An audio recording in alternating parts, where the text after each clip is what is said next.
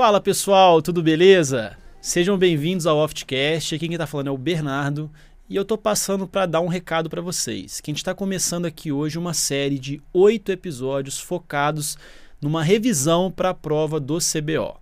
Então, se você vai fazer a prova no R3, se você vai fazer o teste do progresso, a gente está disponibilizando aqui oito revisões com os temas mais escolhidos em cada uma das subespecialidades pelos nossos alunos e pelos nossos ouvintes. E também lembrar vocês que a gente está com as inscrições abertas para o nosso Intensive, que é o nosso curso preparatório e revisão de reta final para o CBO. Então, se você quiser saber mais, clica no link da descrição aqui do podcast. Valeu! Fala pessoal, tudo bem com vocês? Sejam bem-vindos à nossa oitava live do Pré-Intensive, oitava e última, né? Foram aí dois meses de revisões semanais com vocês e hoje a gente vai concluir com chave de ouro com o tema tumores, né, Dani? Exatamente. Pessoal, sejam muito bem-vindos novamente. A gente agradece demais a companhia de vocês aqui, cara.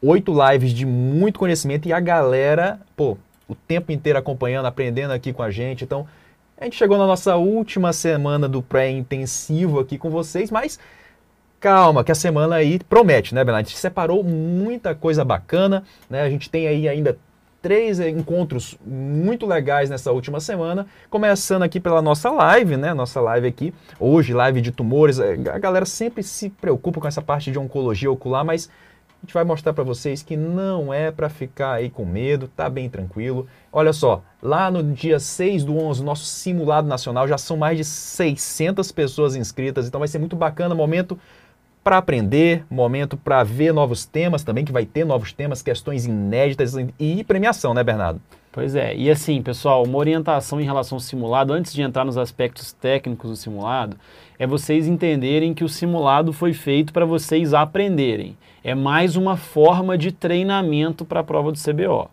Então vão ter conteúdos lá que são conteúdos inéditos. Então questões inéditas também conteúdos inéditos. Então a gente pegou alguns temas mais raros que nunca caíram no CBO e colocamos algumas questões lá para vocês treinarem, questões de alto nível que podem aparecer até em provas de fellow.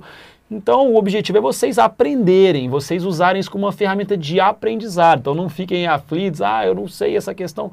Beleza, o simulado é para isso, para você aprender temas novos também. Acho que vai ser bem bacana. É, e para finalizar, mas não menos importante, pô, Daniel, última live, né, do pré-intensivo. Calma, pessoal. Se você gostou do conteúdo que você chegou até aqui, se você aprendeu, se foi bacana para você, te ajudou, não se preocupe que dia 7 de novembro a gente vai estar tá começando aí as inscrições do nosso curso intensivo uma verdadeira mudança aí de patamar, de chave, é um momento aí muito importante. É, esse mês que antecede a prova, pessoal, dá para fazer realmente acontecer, dá para realmente conquistar o título nesse mês que antecede a prova aí. Então, se você está nesse momento, pô, estou preocupado, cara, vem com a gente, a gente vai te ajudar. E dia 7, marca na agenda, marca aí no calendário, aí separa às 20 horas lançamento do intensivo ó, com uma condição super especial de lançamento. Então, quem tiver com a gente vai sair na frente, não vai, Bernardo? É, não vale a pena perder, pessoal, porque realmente vai ter uma vantagem gigante para quem tiver na live. Uma condição realmente diferenciada para quem é ex-aluno, mas também para quem é novo aluno, uma condição super especial no lançamento. Então fiquem ligados, entrem na live, a gente vai anunciar tudo nos grupos de WhatsApp ao longo dessa semana. Segunda-feira promete, o pré-intensive foi uma ideia nossa de aquecer os motores, a gente já começar aí a se preparar, mas a cereja do bolo é o intensive, é um curso muito bacana, um curso que a gente adora fazer, realmente faz a diferença, a gente pega na mão de vocês nessa reta final e a gente vai junto aí até é. o final na aprovação. É, e aí eu sugiro, cara, dia 7 esteja conosco, a gente vai mostrar tudo que tem de novidade no intensivo, o que, que vai estar à disposição nesse, nesse treinamento que a gente vai fazer no mês que antecede a prova. Tem mudanças, isso vai ser bem legal aí para vocês. Agora, Bernardo, antes da gente entrar na nossa live de hoje, o que acontece? Essa semana, é, é, onde eu ia, era aluno perguntando assim: e o simulado? E como é que vai ser o simulado? E como é que eu me inscrevo no simulado? E como é que faz? E, cara, o tempo todo, tá? Então, assim, a gente separou esse tempinho inicial aqui para te passar algumas informações que vão ser muito importantes, né? Então, já mostrando para vocês aqui, ó, sobre o simulado que a gente vai fazer no dia 6, como que vai ser aqui a estrutura desse simulado, né, Bernardo? Vamos É, botar aqui para a galera um entender, né? Já, já vai, vai colocando, mas só um detalhe. Se você está no pré-intensive, você está inscrito no simulado. Exato. Essa Se é uma grande al- dúvida, né? É, então assim, se tem algum colega seu que não está no pré-intensive e não está participando das lives, pode falar para ele só preencher o cadastro do pré-intensive lá, que ele automaticamente vai estar inscrito no simulado. E os horários, pessoal, das provas vão seguir o horário de Brasília. Tá? Então fica atento se você tem algum fuso horário diferente, horário de Brasília. E vai seguir exatamente como é a prova do CBO. Então a teórica 1 começa às 9, vai até às 10h45, 50 questões de bases, intervalinho de 20 minutos, teórico prática de 11h05 a meio-dia e 50, depois a teórica 2 de 2h30 às 18h30. Outra dúvida que choveu no Instagram é: eu vou poder fazer a prova depois, porque eu tenho algum compromisso e tudo mais. Você vai poder, as questões vão ficar no sistema a partir do simulado, depois elas vão ficar no sistema, mas você não vai estar concorrendo ao prêmio, né? Porque a gente tem que ter isonomia. Então, quem quiser concorrer aos prêmios tem que fazer ali junto com todo mundo ali, seguindo os horários. O prêmio, como vocês sabem, o primeiro colocado vai ganhar um greens da Pramed, que a gente quer muito que seja entregue no congresso da USP. Então, se você é, quer ir receber o prêmio, receber a glória, se inscreve no congresso da Tirar USP. foto que- lá, né? que Pá. vai, te- vai entregar lá o Greens. E ainda vai ganhar o Intensive com 100% de desconto. O segundo colocado vai ganhar o 100% de desconto no Intensive. E o terceiro colocado né, vai ganhar 50% de desconto no Intensive. Exatamente, né? Então, pessoal, olha só. Quando você. Daniel, como que eu vou fazer o simulado? Essa é, essa é a próxima dúvida. Vou mostrar para vocês o que vai acontecer para você acessar a prova, como que você vai acessar, como que funciona a plataforma. Vamos lá, vamos entrar aqui no nosso OftQuest, né? Então, olha só, vamos entrar aqui no site da Oft Review. Tá lá. Você entrou no site da Oft Review. Se você já é nosso aluno no, no extensivo, né, você já tem acesso aqui ao OftQuest. Você vai lá em área do aluno, OftQuest. Você sendo nosso aluno, você já tem esse acesso. Daniel, não sou aluno do extensivo, o que, que vai acontecer? Pessoal, a gente vai enviar um e-mail para você que não é nosso aluno e nesse e-mail você vai ter um acesso aqui para o nosso SoftQuest, né, um acesso limitado, um acesso que vai te permitir somente acessar a seção de simulados, que é o que importa aqui nesse momento. Né? Então, acessa lá o OftQuest, entra no OftQuest, está aqui. Ó. O que, que você vai encontrar, pessoal? Menu lateral, você vai lá em Central de Provas. Em Central de Provas tem lá, ó, simulados. Clica em simulados e aí já vai estar separadinho para você lá, ó, Simulado Nacional Oft Review. Você vai clicar aqui na setinha para abrir o simulado nacional. Aqui está só um teste, tá, pessoal? Tá ali a prova teórica 1, mas não é a verdadeira. A gente vai entrar, não são as questões verdadeiras, claro, a gente não vai revelar aqui para vocês, vai ser só no dia, vai ser surpresa, né? Vai ter lá as opções lá, prova teórica 1, teórica 2, teórico prática. E detalhe, a prova só vai ser liberada no horário exato do que acontece na vida real, tá? Então, prova teórica 1 só vai ser liberada no horário exato que a gente combinou com vocês, tá? Vai ter lá um play. Clica no play, esse play vai aparecer só nesse horário exato e aí pronto, ó. Começou o seu simulado, tá? E olha só que interessante, você vê aqui em cima, canto superior direito aqui da tela, você vai ver o quê? Você vai ver um cronômetro. Da mesma forma que é na prova do CBO, você tem lá o cronômetro, 4 minutos para fazer cada questão. E aí você vai ler a questão, por exemplo, paciente com trauma de face, refere dor à palpação no rebordo orbitário superior. Neste caso, há uma suspeita de lesão na topografia do osso. Aí você vai lá, Oft Review já sabe, né? Marca lá osso frontal. Aí, ó, clicou. Letra D. Pessoal, tem que confirmar a resposta. É assim no CBO. Se você passar para a próxima questão sem confirmar a resposta, você perde o ponto. E tá aí de verde chamando a atenção, Exato. que é para você clicar, responder. Exatamente. Então você clica na letra que você acha que é a correta, clica em responder. Ok. Resposta garantida, beleza. Agora você pode passar para a próxima questão no botãozinho aqui, ó, inferior direito, ó, próxima questão. Pronto. Clicou uma vezinha, já foi para a próxima questão, tá lá. Os ossos que constituem o assoalho da órbita, tá? Você vai responder e gabaritar mais essa questão. Legal. Agora, Daniel, cheguei ao final da prova, vou finalizar ela. Você vai clicar aqui, ó, pessoal, em finalizar prova. E aí aparece uma mensagem. Você tem certeza que deseja finalizar o simulado? A operação é irreversível. Uma, uma, vez que você finaliza o teu simulado, pessoal, você vai perder aí. É, se você não respondeu questão, já, já foi, né? Detalhe importante. As questões são randomizadas, então não adianta fazer com o coleguinha do lado, porque a tua primeira questão não vai ser a primeira questão do coleguinha, tá? E outro ponto é, é importante, você não pode voltar nas questões. É igual o CBO, né? a gente quer aqui realmente simular realidade, né, Bernardo? Então, finaliza aqui a prova, você vai para o seu dashboard de resultados. Aqui você consegue ver quantas questões você acertou, quantas questões você errou. Consegue ver aqui, pessoal, ó, a sua nota por grande tema e também consegue ver aí o que, que você errou no grande, nos grandes temas, nos subtemas. Então é legal para você ver onde estão aí as tuas fraquezas, né? Então isso é muito bacana. Daniel, quero ver a correção. Posso? Consigo? Sim. Você vai clicar em ver gabarito. No modo ver gabarito, você agora consegue ver se você acertou, se você errou. Você consegue ver aqui ó, no canto inferior esquerdo comentários em vídeo, em texto. Né? No caso das, das questões do simulado, vão ter ali primeiramente que, é, comentários em texto. Futuramente a gente vai aprimorar com comentários em vídeos, porque são questões novas, questões inéditas. Né? Então, Legal. Aqui você consegue fazer o seu estudo do simulado, questões novas, inéditas, conceitos novos. Bem bacana aí para você, você aprender mais e conseguir se preparar melhor, Não, né? tá muito bacana o simulado. As questões estão assim de alto nível, tem questões fáceis, questões médias, questões difíceis, assim como é no CBO e vai ter o fator ineditismo, aquela surpresa, porque a gente tem assim, né, ao longo da gente que é R3, por exemplo, você já fez muitas provas na sua residência, às vezes você já fez o off review no ano passado, está fazendo de novo esse ano. As questões são meio conhecidas, né, do CBO.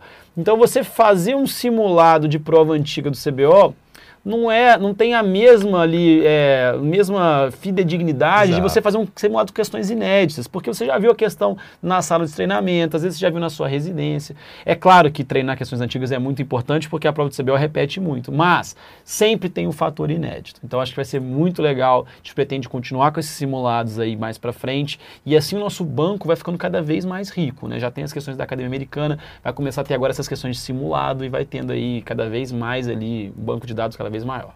Exato. Ó, vou desejar para você, pessoal, boa prova, bom simulado, tá? E qualquer dúvida a gente vai estar à disposição ali para dar o suporte para vocês ali ao longo do dia do simulado.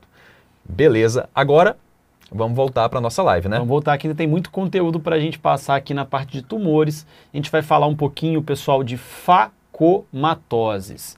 Facomatose, se vocês, vocês vão ver aqui na distribuição dos temas de tumores, é um tema assim com uma relevância intermediária, mas a gente resolveu trazer ó, 12% das questões de tumores.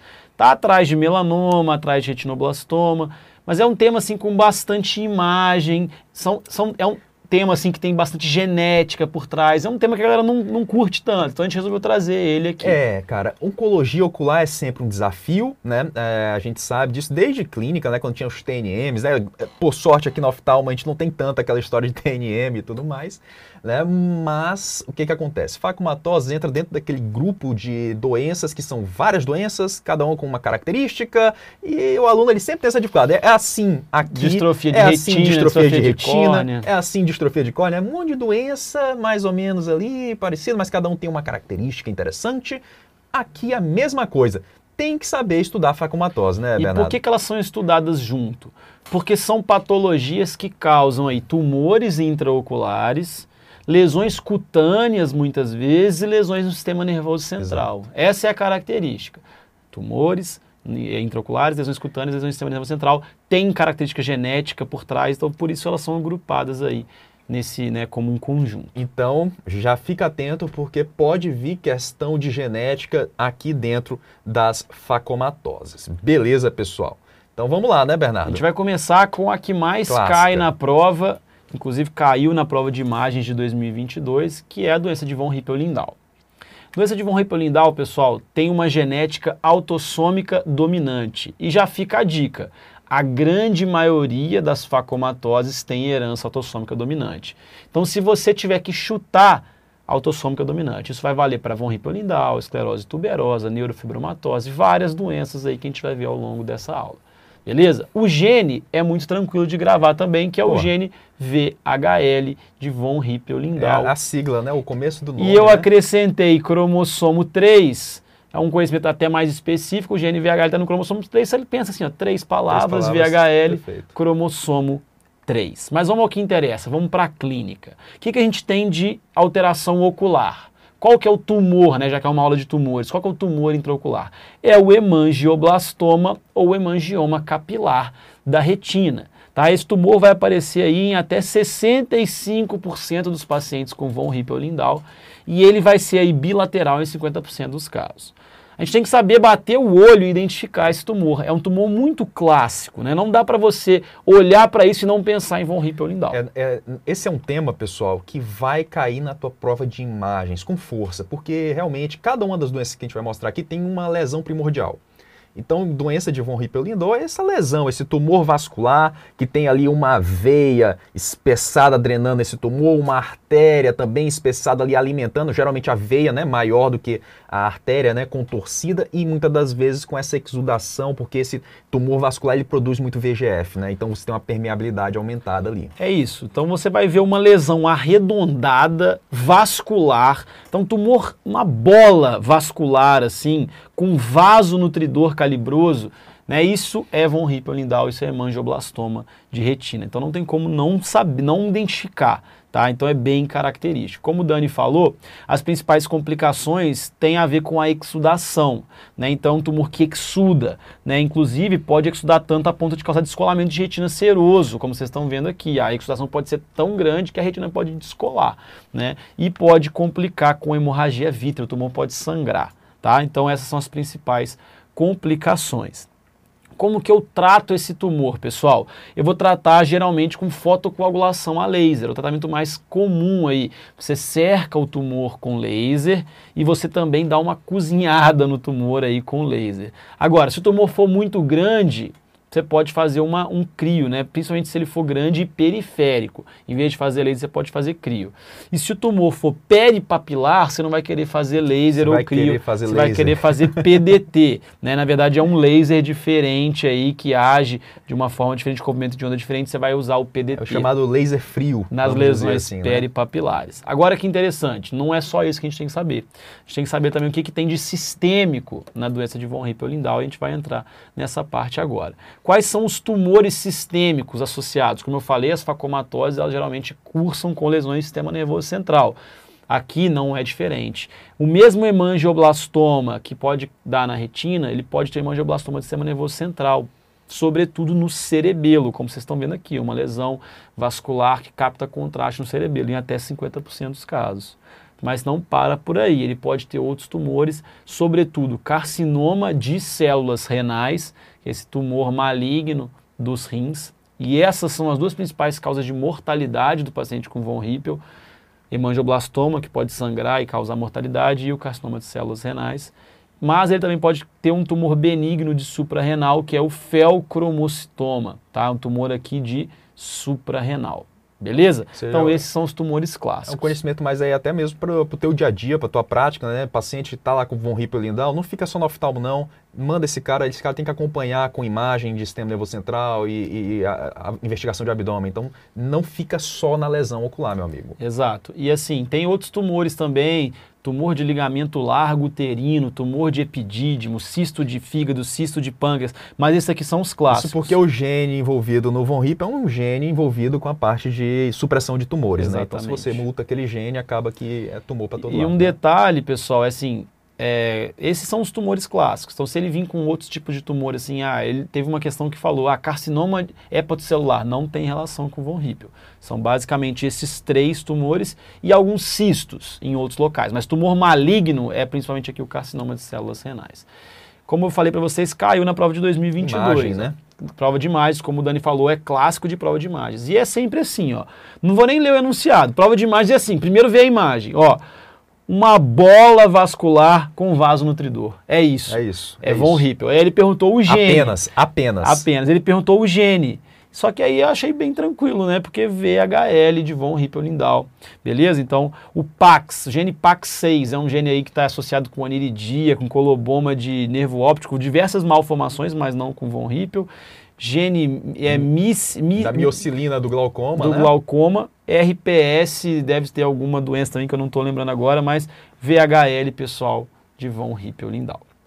A gente pode passar agora para nossa próxima patologia, que Esse é o aí também. hemangioma A racemoso. imagem, né, cara? Chama muita atenção, né? Chama muita Bernardo? atenção. Só que aqui a genética é desconhecida. Tá? Então, como eu falei, de um modo geral, as facomatoses são autossômicas dominantes, aqui é desconhecido. Como o Dani falou, a imagem é muito característica, pessoal. Você tem um aumento importante do calibre dos vasos, né? Você tem artérias muito calibrosas, veias muito calibrosas, um calibre assim muito aumentado por conta ali de anastomoses arteriovenosas que se formam. Tá? E essas anastomoses arteriovenosas sem, é, são anastomoses sem um capilar interposto. É, é- é tipo assim, ó, para você não esquecer, cara, é fístula do paciente com insuficiência renal, né? Não fica aqueles vasos, porque existe anastomose entre a artéria e a veia. Aqui é a mesma coisa, entendeu? Aí fica aqueles vasos assim, engurgitados, e é o que chama bastante atenção, né? Você olha isso aí, não tem como você é, marcar outra coisa que não é hemangioma racemoso, Você né? tem artéria e veia é, extremamente dilatados e é difícil você diferenciar artéria e a veia. Elas ficam com um calibre e com a cor semelhante, porque elas estão anastomosadas, então tem fluxo ali compartilhado entre elas, elas ficam calibrosas, difícil você diferenciá-las. Existe uma controvérsia na literatura, alguns livros falam que não causa baixa visual, mas a principal referência do concurso fala que causa baixa visual em até 80% dos casos, tá pessoal? Então vamos ficar com essa informação aqui, mas pode caber recurso, porque algumas referências falam que não baixa a visão. Agora, o que é certo é que na Anjo não há extravasamento, tá? Então esse é um detalhe interessante. Você pode pensar que esses vasos vão ser incompetentes, tal, mas não, não tem extravasamento aí na angiofluorescinografia. O mais comum é isso vir isolado na retina, mas se houver ali a síndrome de Wyburn-Mason, que é uma associação desse hemangioma racemoso de retina, a gente vai observar malformação arteriovenosa cerebral ipsilateral. Então a mesma anastomose ali aparece no cérebro ipsilateralmente. Mas como eu falei, a maior parte dos casos é isolado. Síndrome de Wyburn-Mason é quando isso vem junto com malformação arteriovenosa. Um Perfeito? outro, um outro ponto importante, Bernardo, que às vezes essa mal, você pode ter malformação arteriovenosa na região dos dentes. Então pode cair na tua prova algum caso clínico, foi no dentista e começou a sangrar e não parar mais e tal, e na- no fundo de olho tem isso aqui. Wyburn Mason. Ponto. Essa é a resposta, tá? Boa. Isso é bem O interessante cara também. pode ter outros, outras anastomoses. em outros pelo corpo. locais, né? Perfeito. Ainda dentro aí dos hemangiomas, agora não mais hemangioma racemoso, mas sim o hemangioma cavernoso da retina. Quem é aluno abandonado deve estar pensando, pô, eu só conheço hemangioma cavernoso da órbita. Mas existe hemangioma cavernoso da retina, tá? Geralmente ele é esporádico, tá? O mais comum ele ser esporádico. Quando ele é esporádico, ele é restrito ali à retina ou à região do nervo óptico. Mas ele pode ter herança autossômica dominante. E nesses casos, o hemangioma cavernoso da retina vem junto com hemangiomas cutâneos e hemangiomas intracranianos. Tanto a forma esporádica quanto a forma autossômica dominante são mais comuns em mulheres, e aí é fácil de gravar, porque o hemangioma cavernoso da órbita também é mais comum em mulheres. aproveita. Então você grava que o hemangioma cavernoso da retina também é mais comum em mulheres. A lesão clássica, ela também não dá para te confundir. Lesão em cacho de uva Na retina, na retina é hemangioma cavernoso. Você já viu alguma outra patologia que tem esse aspecto de cacho É de uva? muito característico. Parece né? um monte daquelas uvinhas, aquelas uvinhas roxinhas, uvinha Niagara, que é o nome, ó. Não dá para confundir, pessoal. Lesão em cacho de uva na retina, geralmente ali ocupando a região da retina interna. São pequenas saculações vasculares. Na anjo, olha só, você tem um fluxo muito lento na anjo e por conta disso, as hemácias acabam se separando do plasma e formando ali níveis líquidos na lesão. Olha que interessante. As hemácias decantam e formam ali um nível líquido, tá? E também não tem qualquer tipo de extravasamento ou exudação, assim como a gente observava no hemangioma racemoso, tá? Caiu uma, uma questão de imagens recente, bem interessante, que eu vou mostrar aqui para vocês sobre esse tema. Vamos lá. Sobre as facomatoses, podemos afirmar, ó, Nos hemangiomas capilares, há usualmente dilatação vascular na região do tumor. Então, o hemangioma capilar da retina é o hemangioblastoma, von Hippel-Lindau. Tem sim dilatação vascular, tá certo já a letra A. Vamos lá, letra B. No diagnóstico do hemangioma cavernoso da retina, é critério obrigatório a presença de exudação? Não, não, não, não tem exudação. Assim como não tem nos racemo, no hemangioma racemoso. Os hemangiomas racemosos são restritos à retina? Geralmente sim, mas eles podem vir associados, como o Dani falou, hemangiomas cavidade oral, hemangiomas sistema nervoso central. Então ele pode vir associado a outros hemangiomas. Letra D, a presença de lesão do sistema nervoso central associada à lesão do nervo óptico praticamente exclui o diagnóstico de esclerose tuberosa. A gente não falou de esclerose tuberosa ainda, mas na esclerose tuberosa geralmente a gente tem associação de tumor de retina com astrocitoma cerebral. Então está errado também a letra D. O gabarito aqui vai ser a letra A. Uma questão de imagens bacana, que eu estava falando para vocês, questão de 2021. Qual das imagens de retinografia melhor representa o hemangioma cavernoso da retina? O hemangioma cavernoso da retina, a gente vai lembrar da lesão em cacho de uva da letra D, beleza? Mas as outras, ó, letra A, exudação importante aqui e tal, um nervo óptico aqui meio hiperemiado. Você pode ter duas opções aqui, ou uma doença de Coates, que exuda muito para o espaço subretiniano, ou uma neuroretinite, por causa desse nervo estar tá um pouco hiperemiado. Você ficaria com uma hipótese primeira aqui de uma doença de Coates. Na letra B, a gente tem o hemangioblastoma da retina, né? A lesão ali vascular, Não deixa dúvida, a né? bola né? vascular que eu falei para vocês com vaso nutridor, hemangioblastoma. Na letra D, na letra C, você tem ali, ó, racemoso. você tem o hemangioma racemoso, os vasos dilatados e calibrosos por anastomose. E na letra D, você tem ali o clássico hemangioma cavernoso da retina, que é o nosso gabarito. Bom, dando sequência aqui, pessoal, tem mais um hemangioma para a gente conhecer, que é o hemangioma de coroide. Então a gente já vê hemangioma capilar, hemangioma racemoso, hemangioma cavernoso, agora hemangioma de coroide. E a gente tem que separar hemangioma circunscrito ou hemangioma difuso da coroide. Começando aqui com o circunscrito. O circunscrito, ele é isolado, ou seja, não tem associação com doença sistêmica. Aparece só o hemangioma ali, que geralmente, pessoal, olha só, ocupa a região do polo posterior, tá? É aqui que ele aparece. Parece aqui um tumor, né? É um tumor, mas um tumor vascular da coroide faz diagnóstico diferencial, por melanoma, exemplo, com né? melanoma, com metástase de coroide. Você vê uma massa elevada desse tamanho aqui, você vai ficar com medo, né? Se é melanoma, se é uma metástase mas existem algumas formas da gente diferenciar.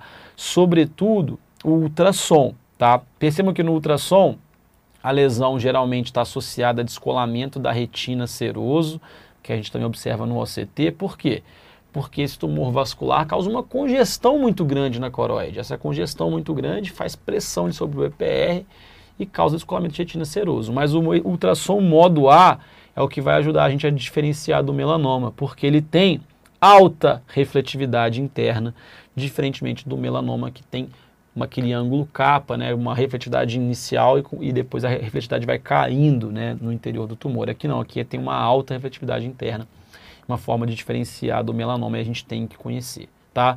E grava, como eu falei para vocês, que ele geralmente acomete o polo posterior. Bernardo, como que eu trato esse tumor? Olha, o tratamento mais utilizado é o PDT com verteporfirina. Né? Você usa a verteporfirina intravenosa para sensibilizar o olho e faz o laser PDT, consegue regredir o tumor na grande maioria das vezes. Se o tumor for refratário, você pode fazer braquiterapia. Beleza? Bom, já o hemangioma difuso da coroide, ele não é isolado, ele vem associado à síndrome de Sturge-Weber que a gente já estudou lá na parte de glaucomas pós-trabeculares. Percebam que o aspecto aqui não é de uma lesão elevada no polo posterior. Ela é uma lesão difusa, difusa né? e forma aquele fundos em molho de tomate que a gente conhece. Então você não está vendo muito bem aqui o que é vaso da coroide, o que é vaso da retina, fica um vermelhão de pano de fundo devido a esse hemangioma difuso. Tá? Percebam como a coroide está difusamente espessada, também pode cursar com descolamento de retina seroso, como vocês estão vendo nesse ultrassom. Você não tem aquela lesão cupuliforme, você tem uma coroide difusamente espessada, mas também tem aqui descolamento de retina seroso. E a síndrome de Sturge-Weber é uma síndrome extremamente rica, né? mas só para lembrar pra, a vocês aqui os aspectos mais importantes, a gente tem aqui o nevus flammeus, né? que é a mancha vinho do porto, aquele hemangioma facial acometendo aqui o território do trigêmeo, tá? Então você tem uma lesão aqui facial bem característica, mancha em vinho do porto. Você pode ter hemangiomas leptomeníngeos ipsilaterais e também os hemangiomas aqui episclerais ou conjuntivais. Um ponto importante que Sturge Weber ela faz parte das doenças que podem causar um glaucoma pós-trabecular, tá? E eu até gosto de, de falar assim, olha, a Academia Americana, eles usam muitas imagens que tem na Academia Americana. Tem uma imagem lá muito legal que ele coloca o fundo de olho de um lado e do outro. E fica muito evidente que do lado ali do hemangioma cutâneo ali, né, do, da mancha em vinho do porto, você vê ali, aquele fundo em ketchup, e do outro lado, não. E do lado da, da mancha em vinho do porto, você vê também uma escavação do nervo aumentada. Então, uma imagem dessa na prova fica muito bonita, esse caso, vocês cobrarem na prova de vocês. Então, muita atenção. Se de um lado tiver muito vermelho com escavação aumentada e do outro lado tiver uma escavação normal e o fundo de olho é uma coloração normal para você pensar em um hemangioma difuso da coroide em uma síndrome de Sturge-Weber. E lembrar do glaucoma pós-trabecular, por quê, pessoal? Porque esse paciente tem hemangiomas aí, episclerais, hemangiomas conjuntivais, hemangiomas faciais, tudo isso aumenta ali a pressão venosa episcleral, dificulta a drenagem do humor aquoso ali do canal de Tilem para as veias episclerais, então a pressão sobe. Tá? Então isso é importante de vocês conhecerem. É, você pode até ver nessa imagem aqui, está longe, né? O nervo aqui está difícil de ver, mas você vê que aqui tem um note aqui embaixo. Ó. Provavelmente esse paciente tem uma pressão intraocular elevada e tal, ou seja, é, olhou aqui nervo óptico glaucomatoso e mais um fundo de olho todo vermelho, tem que pensar aqui num hemangioma difuso de coroide, tá? Perfeito. O tratamento aqui é bem complicado porque é uma lesão difusa. Geralmente você tem que lançar mão de radioterapia externa, nem a braquiterapia funciona tão bem aqui. Tá? Então já é um tumor mais grave, geralmente aí vai causar uma perda visual mais significativa. Vamos ver uma questão aqui de 2018. Assinar a alternativa correta quanto ao hemangioma circunscrito da coroide, tá? Perguntou do circunscrito que é isolado. A ultrassonografia evidencia uma lesão sólida em cogumelo com baixa ecogenicidade interna que aumenta progressivamente formação do ângulo capa. Então essa questão tem dois erros. Primeiro um erro conceitual porque o hemangioma circunscrito da coroide tem alta refletividade interna, e segundo, porque o ângulo capa não é uma ecogenicidade que aumenta progressivamente, é uma ecogenicidade que diminui. diminui tá? Então está totalmente errado. Letra B. Existe risco de transformação maligna para melanoma amelanótico. Agora, essa, eu acho essa alternativa muito engraçada, cara. Tipo assim, um hemangioma vai virar um melanoma, um tumor vascular vai virar um tumor pigmentado, não tem nada a ver. Né? Então, lembrando que é um tumor que acomete geralmente o polo posterior e que tem alta refletividade interna. Letra C. O baixo risco de malignidade, a alta recidiva com tratamentos a laser e a melhora da técnica cirúrgica são fatores que tornaram a remoção do tumor por vitrectomia o tratamento de eleição. Não. Não faça isso. Geralmente PDT em casos refratários à braquiterapia. Você não consegue ressecar com vitrectomia um tumor de coroide. Imagina o sangramento que isso não ia causar. D. A localização mais comum é no polo posterior, exatamente como a gente está vendo aqui na imagem. Beleza? Então o gabarito aqui vai ser a letra D. Gente vai falar um pouquinho agora da esclerose tuberosa, que também é uma facomatose importante, que tem uma clínica super rica. E aqui vale a regra do autossômico dominante, tá? Então é uma facomatose autossômica dominante. O gene também é fácil de gravar, porque TSC1 ou TSC2 vem de tuberous sclerosis, que é esclerose tuberosa em inglês, beleza? Aqui é uma facomatose que acomete crianças, então geralmente o quadro vai, vai chegar para você um paciente ali de 5 a 10 anos de idade e não tem distinção entre os sexos, acomete igualmente homens e mulheres. A lesão clássica é o astrocitoma da retina, que vai aparecer em até 50% dos pacientes com esclerose tuberosa. É uma lesão, pessoal, que acomete a retina interna. Tá? Percebam como ela é superficial. O vaso está até embaixo dela aqui. Tá? Então é uma lesão que comete retina interna. Te vê também no OCT aqui como é a retina interna. Tá? Então ele deriva dos astrócitos, são células gliais da retina. Geralmente é assintomático, é um achado de exame. Mas em alguns casos pode ter alguma sintomatologia, como por exemplo, esses, esses astrocitomas aqui acometendo a região aqui do nervo óptico podem causar um alargamento da mancha cega. E por ser um tumor ele, superficial, ele pode causar uma erosão vascular e causar uma hemorragia vítrea. Tá? Mas o mais comum é ele ser assintomático. Como é assintomático um achado de exame, eu geralmente apenas vou observar esse paciente. Mas, mais importante é você diagnosticar a doença, porque é uma patologia sistêmica grave, né? Então, mais importante é você referenciar um neurologista, e, porque esse paciente vai precisar de um segmento, eu vou mostrar para vocês por quê. De tumor aí sistêmico, de lesões sistêmicas, lesões cutâneas, esse paciente tem em 90% dos casos adenomas sebáceos. São essas lesões sebáceas que acometem geralmente a região do sulco nasolabial. Então essa região aqui, ó, tá? Também são chamados de angiofibromas ou adenomas sebáceos. 90% dos casos. Então, muito comum no paciente com esclerose tuberosa. Ele tem um outro tipo de lesão na pele, mas na verdade não é na pele, é na região ali ungueal, que são os fibromas subungueais. Então são tumores aqui na região ungueal, em 40% dos casos, chamados de tumores de Conen, tá? E além disso, de lesão cutânea, ele vai ter as chamadas Ashleaf spots, que são essas lesões hipocrômicas, tá? São lesões brancas. Frisando hipocrômico, porque na neurofibromatose, que a gente vai ver daqui a pouquinho, são lesões pigmentadas. Aqui não, são lesões hipocrômicas, chamadas de Ashleaf spots. Beleza? Mas o mais importante aqui são as lesões de sistema nervoso central que esse paciente com esclerose tuberosa apresenta. Então, esse paciente vai apresentar astrocitoma cerebral, então o mesmo tumor de astrócitos que acontece na retina pode acontecer no sistema nervoso central, e isso vai causar epilepsia em 90% dos casos e retardo mental. Existe até uma tríade para a esclerose tuberosa, que é a chamada tríade de Vogt, que é justamente, são justamente as manifestações mais comuns da doença, que é o retardo mental, a epilepsia e os angiofibromas ou adenomas sebáceos. Então, tríade de Vogt da esclerose tuberosa. Esses são os achados mais importantes. São pacientes que geralmente, então, têm uma patologia de sistema nervoso central grave, chegam para vocês aí com retardo mental e com crise de epilepsia. Vamos lá. CBO 2011. O amartoma astrocítico é um tumor vascular não, hematoma assocítico ou astrocitoma, não um tumor vascular, tumor de astrócitos. Específico da esclerose tuberosa, aí muita gente pode ter marcado isso.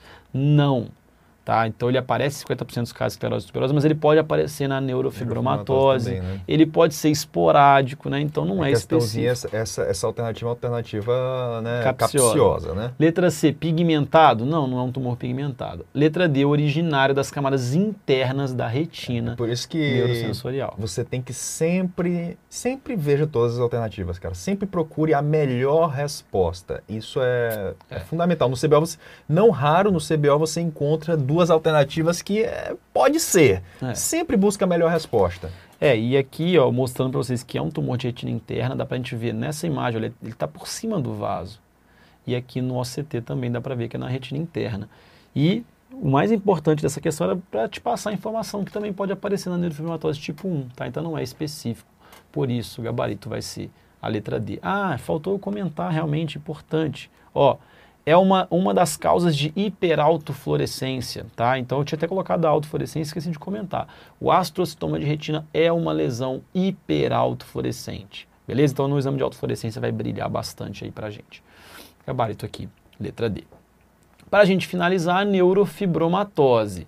Neurofibromatose é uma doença que ela, ela passeia pela, pelo, por todas as áreas da medicina, por todas as áreas da oftalmologia, né? A gente fala de neurofibromatose em órbita, fala Ela de neurofibromatose... comete praticamente todas as partes do olho, Fala né, de neurofibromatose em glaucoma, né? Na, fala de neurofibromatose pálpebra. por exemplo. Isso, então é uma doença que tem, ela é muito rica clinicamente, tem muitas imagens bonitas, então ela pode aparecer. E principalmente a neurofibromatose do tipo 1, que é a doença de von Recklinghausen ou neurofibromatose periférica. Por que periférica? Porque, como o Dani falou, ela comete nervos periféricos, ela causa neurofibroma plexiforme, ela causa ali acometimento dos nervos corneanos, então ela comete aí a periferia. A central vai causar ali tumores mais centrais, vai cometer o, o nervo vestíbulo coclear, a gente vai mostrar daqui a pouquinho. Então, a neurofibromatosi periférica autossômica dominante, como a maioria das facomatoses, e o gene também é fácil de gravar NF1 de neurofibromatose do tipo 1. A clínica aqui é muito rica, pessoal. Então, clínica, lesões cutâneas, são as chamadas manchas café, café com, com, leite. leite né? Super clássico. Tá? Além das manchas café com leite, que são essas manchas maiores, aí mais pigmentadas, também tem essas efélides axilares, que são sardas axilares. Super característico também de neurofibromatose.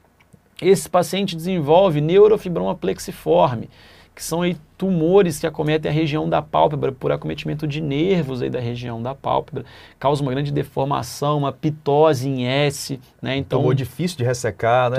É um tumor meio difuso, né? Então ele causa essa pitose grave, então neurofibroma plexiforme.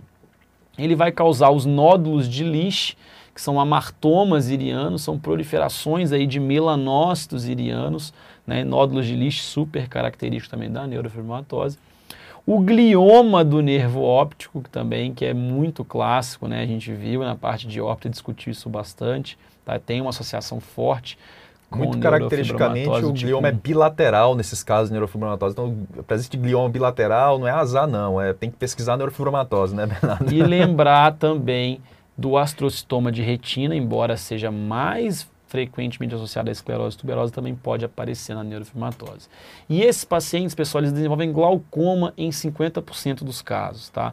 Pode ser um glaucoma unilateral e o risco ele é maior se esse paciente tem nódulos de Lisch e neurofibroma plexiforme. Então, se esse paciente tem esse tumor palpebral e tem nódulo de Lisch, a chance dele ter glaucoma é bem grande. E esse glaucoma se deve à presença de neurofibromas no trabeculado, tá? Então, glaucoma aí tem relação com neurofibromatose do tipo 1. A neurofibromatose tipo 2 ela é a chamada central, tá? Também é autossômica dominante e o gene é a NF2, neurofibromatose do tipo 2. A clínica aqui, o detalhe mais importante da clínica, o fator mais importante para o diagnóstico é a presença do chamado neurinoma do acústico ou chivanoma do acústico, ou chivanoma vestíbulo coclear, né? um tumor do tipo um chivanoma do nervo vestíbulo coclear, que é esse tumor aqui que você está observando. É a característica mais importante, a característica sine qua non. Tem que ter isso daqui para você dar o diagnóstico de neurofibromatose, pode ser bilateral, inclusive. Além disso, esses pacientes têm meningiomas numa incidência bem maior do que a população normal. Então, meningioma tem uma situação importante com a NF2. Ele pode ter essa lesão aqui, que é o amartoma combinado da retina e do EPR. Tá? É um tumor que cresce ali a partir da retina e do EPR. Então você vê que tem pigmento do EPR, tem proliferação glial e forma uma verdadeira fibrose na região peripapilar. Tá? Então esse tumor aqui é um tumor bem característico da neurofibromatose. Parece uma membrana epretiniana meio grosseira. meio grosseira, meio bizarra, mas não é só isso. Tem realmente aqui uma fibrose pré-retiniana, mas tem ali um tumor vindo lá desde a retina do EPR, com pigmentos, com células gliais, geralmente aqui na região do polo posterior posterior e da região peripapilar. E por fim, esses pacientes têm catarata subcapsular precoce, posterior né? precoce. Bem precoce, ali por volta dos 30 anos já tem catarata, chama e, atenção, né? Então, é, você vai lembrar, neurofibromatose tipo 2, catarata, neurofibromatose tipo 1, glaucoma. É. é. além, assim, além dos outros tumores, mas estou falando assim de né, catarata é com NF2 e glaucoma Isso. é com NF1. Beleza, pessoal? Uma questãozinha para a gente encerrar aqui a discussão. Qual dos pacientes identificados nas alternativas apresenta maior propensão de desenvolver a lesão mostrada no exame abaixo? Então, o que, que, a, que, que a gente tem aqui? Ó? Um glioma do nervo óptico. Então, o nervo óptico é aquele alargamento fusiforme, bem típico de glioma. Pode ser até que seja bilateral, né? Enfim, não dá para saber se no outro, no outro lado aqui a gente tem alguma alteração, mas é um glioma do nervo óptico. Vamos lá, vamos ver as alternativas. Na letra A, a gente tem uma doença que chama xeroderma pigmentoso. Tá? É uma doença autossômica recessiva que a gente vê na plástica ocular, está associada ao risco aumentado de tumores cutâneos, todos os tipos. Base celular, espino celular, melanoma. Então, um paciente que tem ali muitas manchas na pele, mas não tem a ver com glioma. Na letra B, Sturge-Weber. Né? Então, a mancha viu do porto. Não tem a ver com glioma, tem a ver com hemangioma difuso da coroide. Aqui, a gente tem a chamada síndrome de Cruzon, né, uma alteração orbitária, uma malformação orbitária, não tem relação com glioma também. E por fim, a gente tem um paciente com múltiplos neurofibromas cutâneos, é um paciente com neurofibromatose do tipo 1. E é o paciente aí que responde a nossa, a nossa questão, gabarito letra D. Beleza, pessoal?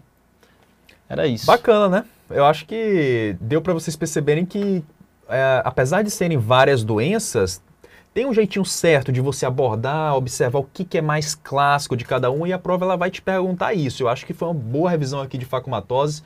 Esse é um tema quente para cair na sua prova, em especial na prova de imagens, e não dá para perder esse ponto, eu acho, né, Bernardo? Vocês, a gente fica muito feliz de ter feito essa revisão aí de dois Pô, meses. Muito legal. Mas lembrando que é apenas um aquecimento para o nosso intensivo e semana que vem, na segunda-feira, a gente vai ter a live de lançamento, a gente vai explicar tudo direitinho, as condições para a inscrição. Lembrando que vai ter uma condição muito especial no lançamento, então não deixa de conferir na live. Pô, é isso aí. Se, cara, se aqui essa, essa jornada de pré-intensivo aqui acrescentou para você, cara, saiba que no intensivo vai ter muito mais. Tá? A gente vai realmente pegar na mão de cada um de vocês e mudar o jogo. Né? O intensivo ele tem esse potencial, é impressionante. Como ele é transformador na vida dos alunos, a gente vai mostrar isso para vocês na nossa live de lançamento. E para quem estiver na live, vai ter um desconto super especial. Então eu espero você lá, tá? A gente aguarda você.